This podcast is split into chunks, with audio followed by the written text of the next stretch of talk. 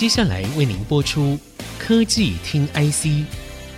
本节目由 DG Times 电子时报与 IC 之音联合制播。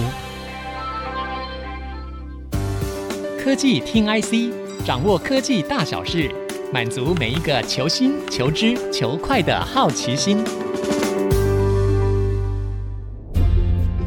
这里是 IC 之音竹科广播 FM 九七点五，欢迎收听科技听 IC，我是节目主持人李立达。最近啊，我才跟一个朋友碰面，我们很久没有碰面了，大概三年前曾经我们碰过一次，最近又在相见。为什么这么久没有见面呢？因为他过去是在印度服务啊，他也在媒体工作，不过他后来离开了。然后我们就在聊啊，说最近这半年，印度来台湾，跟台湾去印度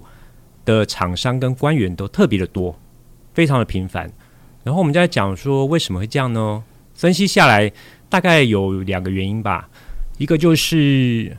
疫情的关系，好，过去两三年因为疫情的关系，不管是印度啦，或是台湾这边，都做一些防控的措施。那最近呢，都慢慢打开了，所以呢，又开始重新交流。那第二个原因呢，也是跟疫情有相关。就是中国动态清零政策的影响，怎么说呢？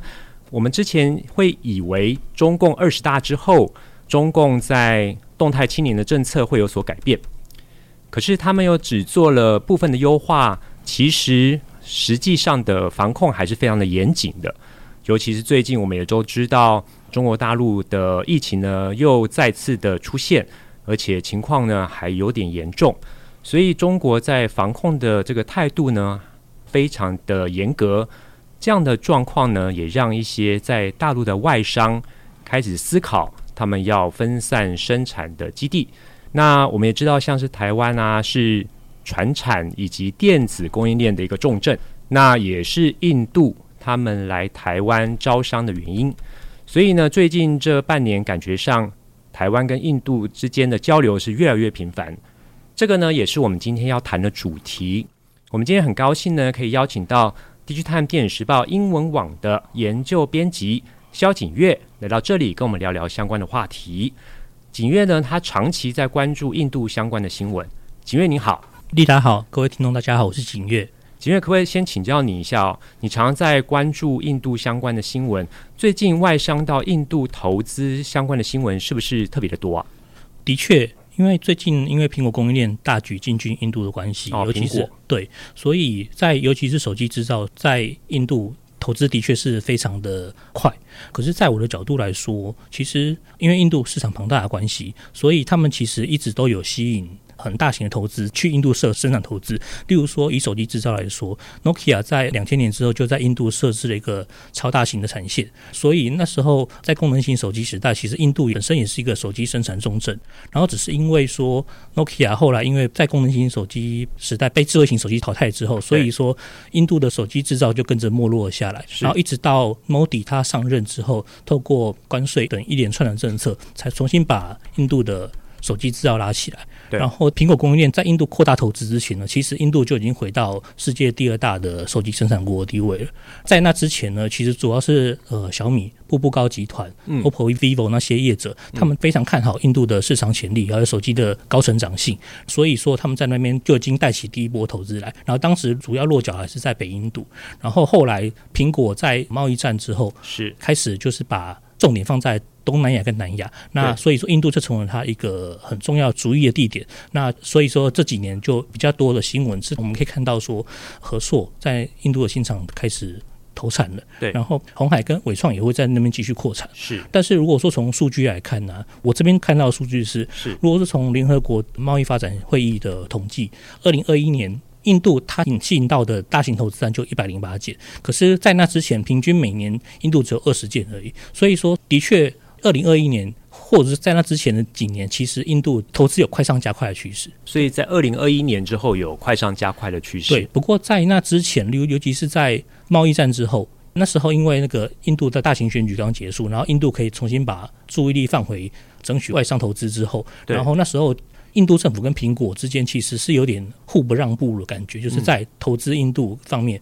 双方立场都踩得很硬。可是后来因为呃贸易战等等各个条件的改变，然后印度开始对很多苹果的条件让步，然后例如说放宽一些零售业投资的标准。对，所以说之后没多久，苹果就在印度开设了自由的线上商店。然后后来因为疫情的关系，不然的话，他们实体商店可能其实本来就要开张的。嗯。所以你刚才有提到说，一些手机厂他们到印度设厂，主要是考量到他们的市场之外，是不是印度政府在招揽外商也有提供很多的优惠呢？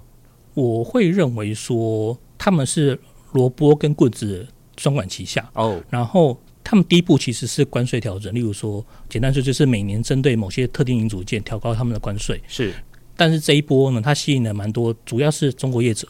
尤其是小米，二零一五年进去，然后因为 Modi 是二零一四年九月上台嘛，嗯，然后呃，小米二零一五年开始在印度投资，然后之后步步高也都都在扩厂，然后他们那时候二零一六、二零一七年开始，他们针对。手机跟零组件课征关税，对，然后啊，这时候就是吸引一些中国业者去那边大举投资到，那时候的地点主要在北印度，那。因为印度觉得说他们也市场庞大，所以说他们有有那个筹码，可以用关税调高方式来吸引他们过来这边投资。然后也是因为说手机在印度认为它是一个没有受到世界贸易组织资讯科技协定保护的一个产品，所以说他们可以针对这个产品去课征关税。哦，然后所以是用这个是棍子的方式。对，这是那胡萝卜的方式怎么样？胡萝卜的方式，他们也是从差不多二零一五、二零一六年开始啊，就陆续推出一连串政策，但是最主要还是在。我觉得比较大宗还是集中在二零一九年之后，他们把这一系列的政策全部归纳为三百亿美元的投资。那但是这三百亿美元并不是一次就喊出来，它是由一连串的政策所累加出来的。然后其中比较大家最耳熟能详的，应该还是在一百亿美元的半导体跟面板投资。那这是去年宣布的。对。然后在那之前呢，有。十四种 PLI 计划，然后他们的当初的翻译版本叫生产连接激励，可是，在台湾比较没有固定的翻法。嗯，那三百亿美元扣除掉一百亿美元的半导体之外，就是大概也是有七十亿美元是在 IT 硬体，IT 硬体就是像 PC、NB 一体成型电脑，或者还有伺服器，还有手机部分。然后另外大概一百三十亿美元就是在太阳能电池、先进化学、电信、洁净的车辆，就是那种。低排放或零排放车辆跟零组件，然后还有电信网通产品这一类的。那有哪些指标性的厂商因为这些优惠的策略而过去呢？呃，其实最积极的应该是在红海。红海它申请的在印度的十四个 PLI 计划中啊，大概有六七个是跟电子业相关的，然后红海就申请了其中的三个，它是其中最积极的。红海申请了手机、IT 硬体跟电信网通产品。OK，那。其他像伟创，伟创它本身也有申请手机，还有 IT 硬体，就是 NB 那一块。不过在投资的积极度上面，伟创还是比较集中在手机方面。这样了解，对，了解。然后其他的，其实我认为会去印度投资的啊，其实。与其说是他们因为补助而去印度投资，而不如说是他们本来就已经看上印度了，只是说还差那最后的临门一脚。是，那所以，例如说中国业者当初关税调整的时候就已经陆陆续续先后过去了。然后台湾业者呢，其实就算没有补助，我相信他们也是会过去，只是差在于说成本，我觉得还是有差，就是那补助可以让他们成本降下来还蛮多的。然后像半导体，半导体其实在之前。Intel 跟超微在两千零几年的时候，其实就已经有考虑过要在印度设封测厂，然后只是后来他们转到越南去。所以其实我觉得说补助其实是一个锦上添花，然后但是的确是有业者靠着这十四个 PLI 计划，就比较积极的去申请，然后在印度投资这样子。所以您的意思是说，这些厂商其实或多或少，或是其实他们都已经准备要去印度，而是这些 PLI 计划。推进了整个的进程，让它更快就对了。对，但是反过来说，有些业者就是有些并没有因为被这些 POI 计划影响所去投资呢。例例如说，印度一直希望台积电、三星跟 Intel 都去那边投资，可是他们到最后没有去。然后，呃，有些业者像宏基、华硕，他们虽然说。对他们来说，印度的 PC 市场很重要，可是他们并没有自己去投资，他们是选择跟当地的 EMA 合作。对，那他们是采取比较谨慎保守的策略。嗯，类似的案例其实像 Nokia，他们是自己投资，可是像 Ericsson，他还是透过有申请 PLI 计划的 EMS 业者去在印度制造。所以说，他们都有在印度投资，可是他们其实取经是不一样的。嗯，然后另外一个像零组件业者。像正威、台表科，他们就是配合客户需求过去，但是他们的客户其实是有申请 POI 计划的。嗯，所以您的意思是说，有些厂商他们过去其实也会有所保留，或是甚至有的是大力拥抱，那都不一定，看厂商的策略来说就对了。好的，那这一段呢，我们可以呃从景岳的谈话中呢，了解到印度对外招商的方式呢，除了刚刚讲到 POI 这种生产连接激励方式的这种胡萝卜的方式，当然也会透过之前关税的方式来，透过这种棒子的方式，两边同时进行，加速招商的进度。好的，那待会儿呢，我们继续回来聊聊这个话题。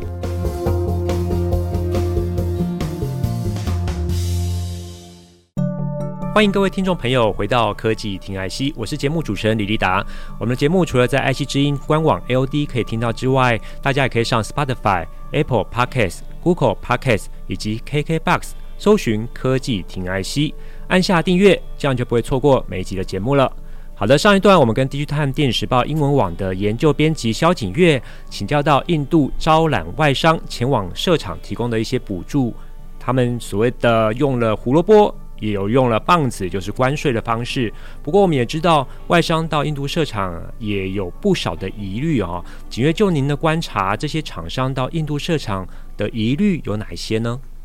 我认为呢，基础建设还是最大的疑虑，是因为对厂商设厂来说，最终还是水电稳不稳定嘛。对。可是呃，水电其实一直都没有办法稳定的供应水电，水质也是问题，然后断电也常常发生，然后这个话题就变成。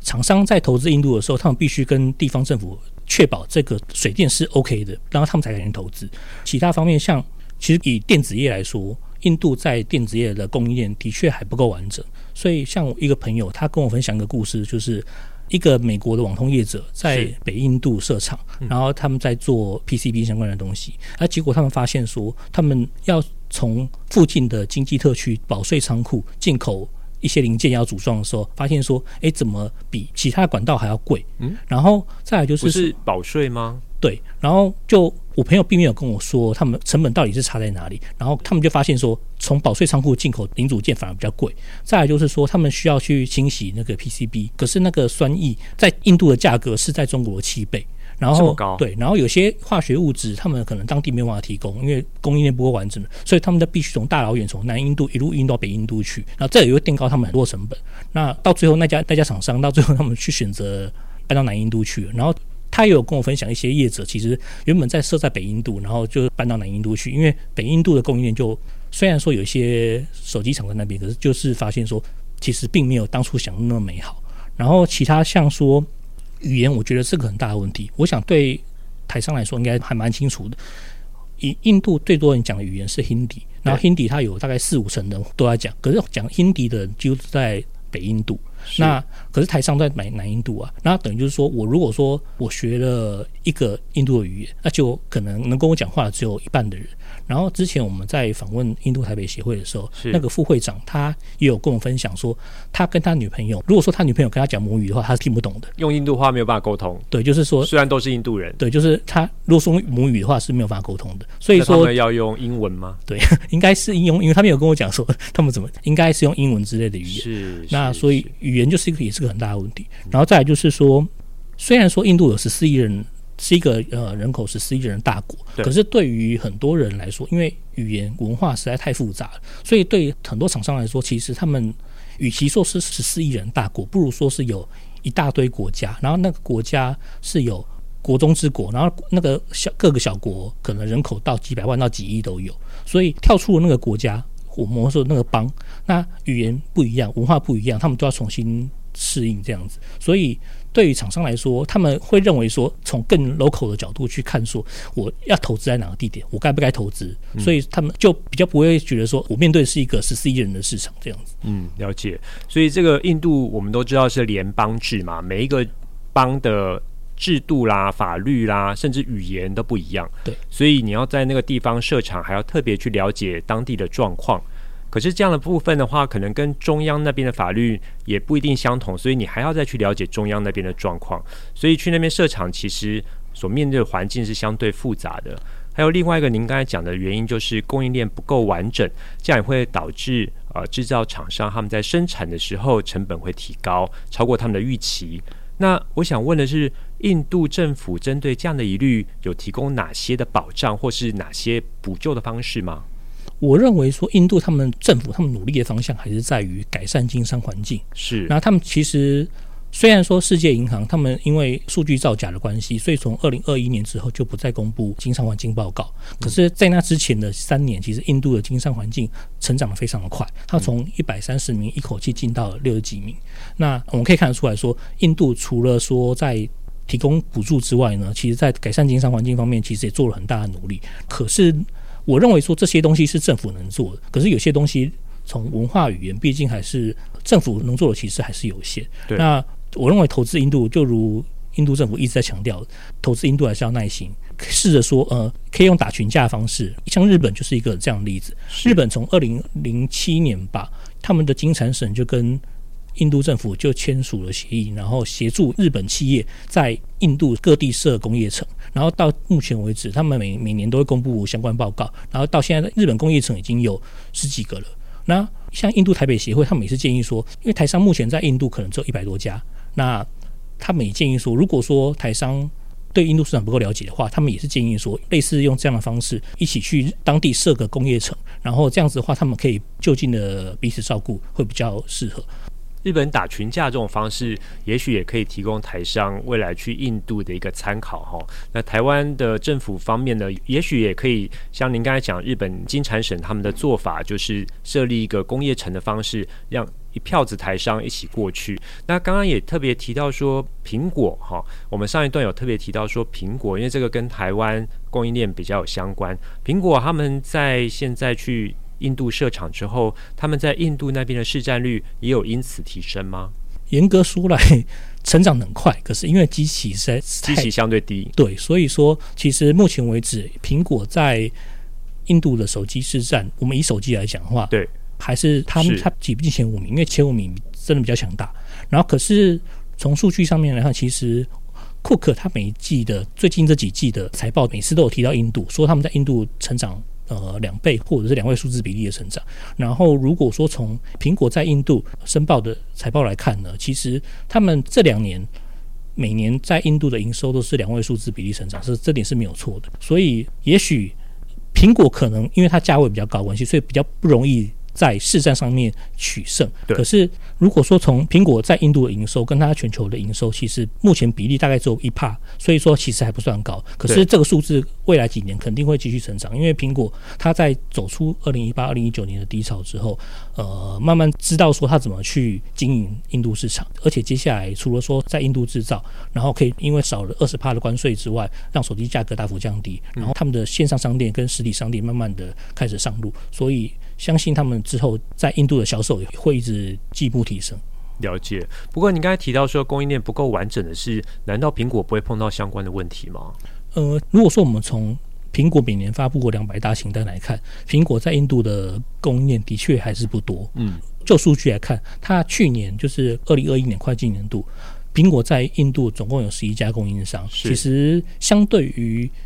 东南亚国家，甚至甚至还比不上东南亚国家，而且因为印度对苹果来说，它是一个市场意义大于工厂意义的地方，完全理解。对，所以带头去那边投资，都还是以组装厂为主。然后零组件业者可能最近这几年，臻鼎、台表科慢慢过去，然后也许之后 EMS 业者会母鸡带小鸡，会带更多零组件业者过去。可是目前为止，苹果还是有很多零组件必须从海外进口。对，这也让苹果最高阶的手机是没有办法在印度生产，就是 Pro 系列目前没有办法在印度制造，他们还是只能留在中国。了解，这不管是就制造或是市场方面，苹果可能都有自己的考量哈。不过我们刚刚也特别提到说，您说这个苹果在那边市占率并没有很高，我相信以印度现在的市场，他们主要还是主打所谓的性价比比较高的一些产品，所以像中系的一些品牌相对比较受欢迎嘛。是。